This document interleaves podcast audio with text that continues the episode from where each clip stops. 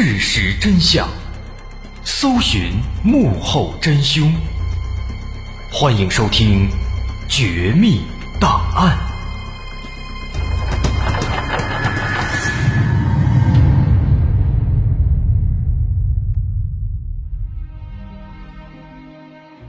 还原事实，探索真相。欢迎继续关注《绝密档案》，我是大碗。前面说到，一九九五年腊月二十八号的傍晚，有四名歹徒抢劫了一辆吉普车，趁着夜色掩护和安保人员的疏忽，潜入了鹤岗南山矿的北楼。四名歹徒兵分两路，两两一组，一路突袭。第一组突袭了四名刑警，造成了三死一伤。但第二组歹徒在保卫科的值班室却吃了瘪，他们刚刚打死两名安保员，就遭到了其他四名安保员的猛烈还击。这双拳难敌四手，眼看着就要把这第二组歹徒拿下了。但没想到，此时刚刚杀完人的第一组歹徒及时赶到支援，给四名安保员打了个措手不及，当场就把其中的一个安保员叫张永华。给打倒在地，身受重伤。在这千钧一发之际，江生奎见势不妙，急中生智，赶紧撤退到了通往二楼的楼梯口。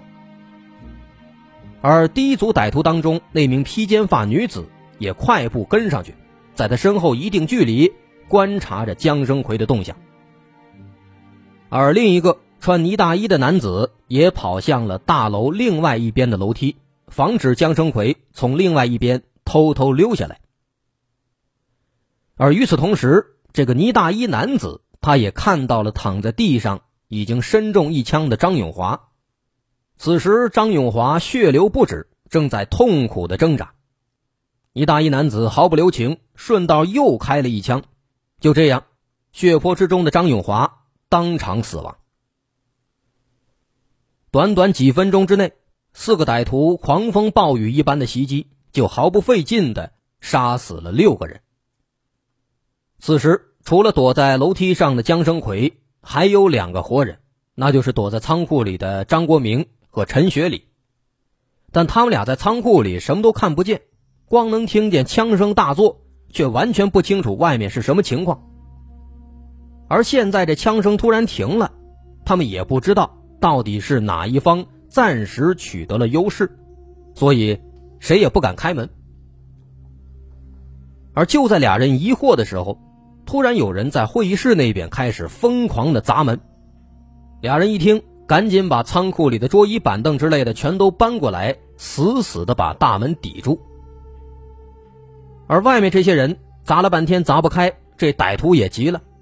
其中这个戴警帽的男子猛地一脚，这一脚下去。在这个门上还真就踹开了一道小口。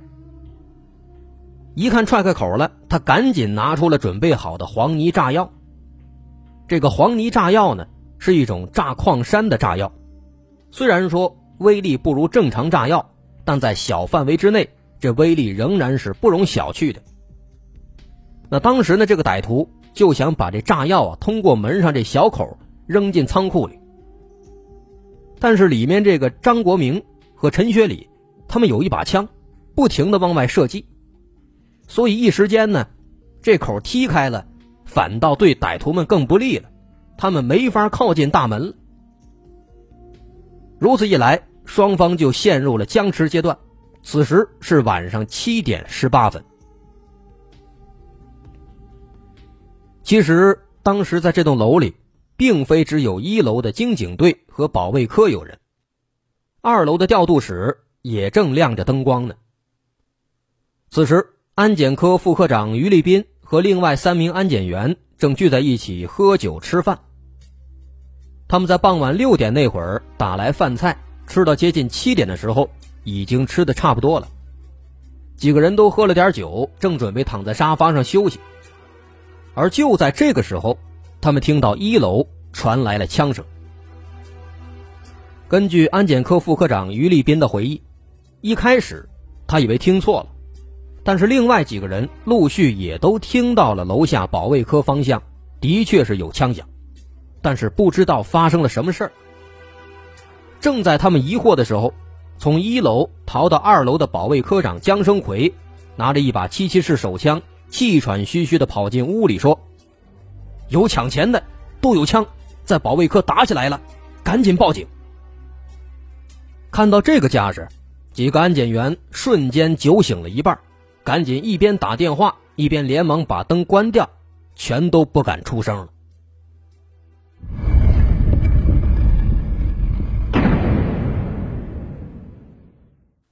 说完了楼里的人，咱们再来说一说楼外的人。因为那段时间南山矿的北楼并不是封闭的，谁都可以随意进出。那么也正是因为可以随意进出，导致又有四名无辜的人死在了歹徒的枪下。当时前两个进楼的是刑警张志国和他的十岁的儿子张雷。这天本来也不该他值班。但在家里吃过晚饭之后啊，他想到单位里边去洗个澡，因为单位里有现成的澡堂子，洗得更舒服。于是妻子孟淑琴就让他把十岁的儿子张雷也带着一块儿去洗一洗。起初张志国不答应，儿子张雷呢也不愿意出去，但是孟淑琴说什么也不同意，非让爷俩一块儿去洗一洗，毕竟单位上这大澡堂子，那洗着肯定舒服。啊张志国无奈，只能带上儿子一块出门了，但没想到这一走就再也没能回来。当时这父子俩来到单位澡堂子之后啊，因为池子里边刚刚换了新水，孩子张雷怕烫，怎么也不下去，磨蹭半天没洗成。张志国一看，索性啊，让他穿上衣服，跟着自己先到办公室里去看会儿电视，等这水晾凉了。再回来洗。于是他们收拾好东西，就来到了北楼。那当时父子俩进入大楼的时候，恰好那几分钟没人开枪，所以张志国根本就没有察觉到异样，像往常一样，领着儿子向京警值班室走去了。但他万万没想到，此时那个穿呢大衣的男歹徒正把守在京警室的外面呢。张志国走过去，拉开经警室的门，发现里面没开灯，但电视机屏幕上呢却播着节目。这个时候啊，其实张志国已经开始意识到这情况有点不对劲了，但是已经为时已晚。身后那个呢大衣男子迅速冲进来，对着张志国立即扣动扳机，砰砰两枪，张志国摔倒在地，当场死亡。紧接着，歹徒对着年仅十岁的张雷也扣动了扳机，子弹瞬间就贯穿了张雷的胸膛，这对可怜的父子就这样死在了这里。在父子之后，第三个进入京警值班室的是另一位京警，叫田丽华。本来当晚他在另一栋楼里值班，但大概在七点十五分的时候，因为感到口渴。但是恰好屋子里边没水了，于是就和同事打了个招呼，到北楼的水房来找水。可没想到刚进楼就被倪大衣歹徒盯上了，但因为走廊里没有灯，他自己是浑然不知的。他也是先来到了一楼的经警值班室，但刚打开门，他就发现了异常，于是赶紧转身。不过这歹徒早有防备呀。还没等着田丽华看清对方的长相，两发子弹已经打进了他的胸膛，田丽华当场死亡。而第四个进入北楼的，也是一位经警，叫宋时平。他呢，没有值班，他也不是来洗澡的，他是因为家住的离单位很近，晚上吃完饭了没事干，感到无聊了，就想着到矿上呢。来加加班所以说这个宋时平那就更加无辜了。他本来当时啊也压根儿就没打算进这个北楼，但在路过的时候呢，他在外面听到这楼里有动静，就打算进去看看。那这个北楼呢，除了正门之外，还有一个后门。宋时平当时是从这个后门进到了这个楼道里，而且还一边走一边喊。说：“有人吗？出什么事儿了？”那这边歹徒刚刚杀死田丽华，刚从经警值班室里出来，正好跟这个宋时平就撞上了，把歹徒也吓了一跳，他赶紧把枪举起来就要开枪。好在宋时平身手还算敏捷，一看情况不对，赶紧往回跑。而歹徒第一枪呢，也果然没打着。但这歹徒实在是太过凶狠，他马上就追过去了，第二枪。直接把宋时平也打倒在地了。紧接着，又对已经躺在地上的宋时平接连开了两枪，导致他当场死亡。而另一边，正是靠着同伙接二连三的开枪杀人，给戴警帽的歹徒争取了几分钟的抢劫金库的时间。而金库里面的安保员张国民和陈学礼还在进行着殊死抵抗。歹徒一看，这实在是没法把大门炸开啊，只能转换思路，就想着能不能把这墙给炸个洞呢？于是他就把这黄泥炸药贴在墙上，然后退出门外，把这引线也牵出来，在门外一按开关，只听得里边轰的一声巨响，然后歹徒欣喜若狂的冲进会议室里一看，傻眼了，他是万万没想到啊，这炸墙比炸门难多了。这面墙上只留下了一个五厘米深的坑，根本就没有炸穿。那事情到了这一步，歹徒们终于有点慌了，已经浪费了太多时间了，而且炸药也用了，枪里子弹也不多了，而仓库里那安保员呢，还在不停的向外射击。另外，刚刚上楼逃跑的队长江生奎，现在肯定也已经报警了，如果再耗下去。对他们只会更加不利，于是歹徒当场决定终止这次行动。也许是因为没有抢到钱，心有不甘，也有可能是为了毁尸灭迹。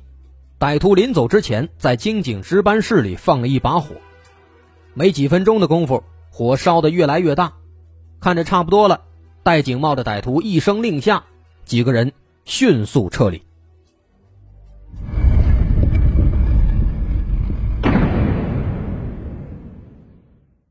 而事实证明，歹徒的判断是完全正确的。在接到姜生奎的报警电话之后，距离南山矿最近的鹤岗市六号派出所火速出警，赶到现场。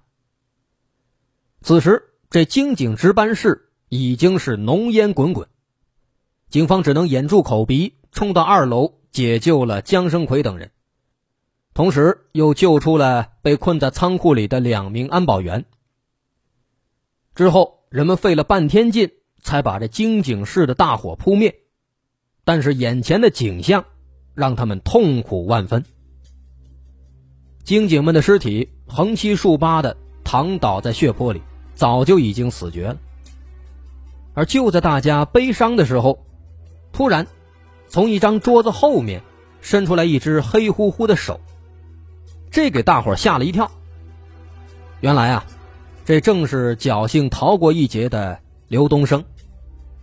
前面也说了，当时他被倪大一歹徒击中手臂，导致他身受重伤，趴倒在了地上。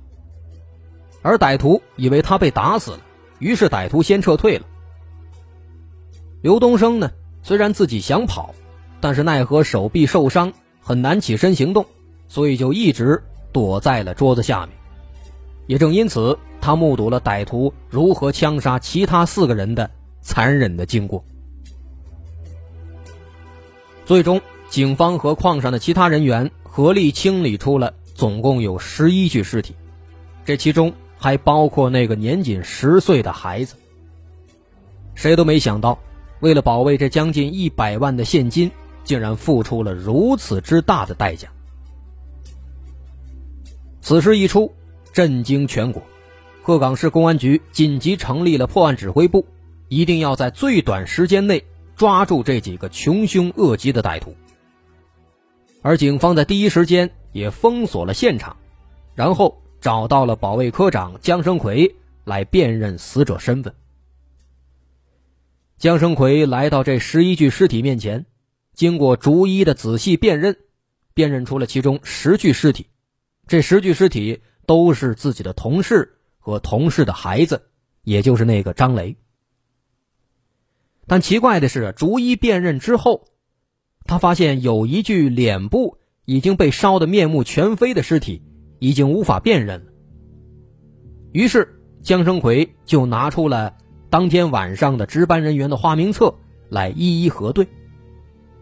但是很快在核对之后，他就发现了一个奇怪的情况：除了已经死去的同事得到确认之外，花名册上的其他人员。此时，都毫发无损的站在自己面前呢。那么这就奇怪了，这具被烧毁的无名尸体，他又是谁呢？而与此同时，警方还注意到了，在北楼前面有一辆停在那儿的吉普车。没错，这辆车就是凶手开来的那辆抢到的吉普车，在逃跑的时候。他们显然没有开走，而经过警方辨认，也确认这辆车并不是矿场内部人员开来的，所以警方推测这辆车只能是歹徒开来的。但是歹徒把这辆车开来了，却为什么没有把它开走呢？歹徒没有把车开走，歹徒又是如何逃跑的呢？难道说有人在外面接应他们吗？毫无疑问，此时各种各样的问题涌上了所有人的心头。这伙歹徒他到底去了哪儿了？这具无名尸体究竟又是谁呢？警方到底能不能通过蛛丝马迹，最终查出这起案件的真相，把这四名歹徒悉数抓获呢？这些事儿啊更有意思了，但鉴于内容太长，所以放到下回咱们再。接着说，好，我是大碗。如果您喜欢，欢迎关注我的微信公众号，在微信搜索“大碗说故事”，点击关注即可。下回咱们继续再接着说这起幺二八鹤岗抢劫大案。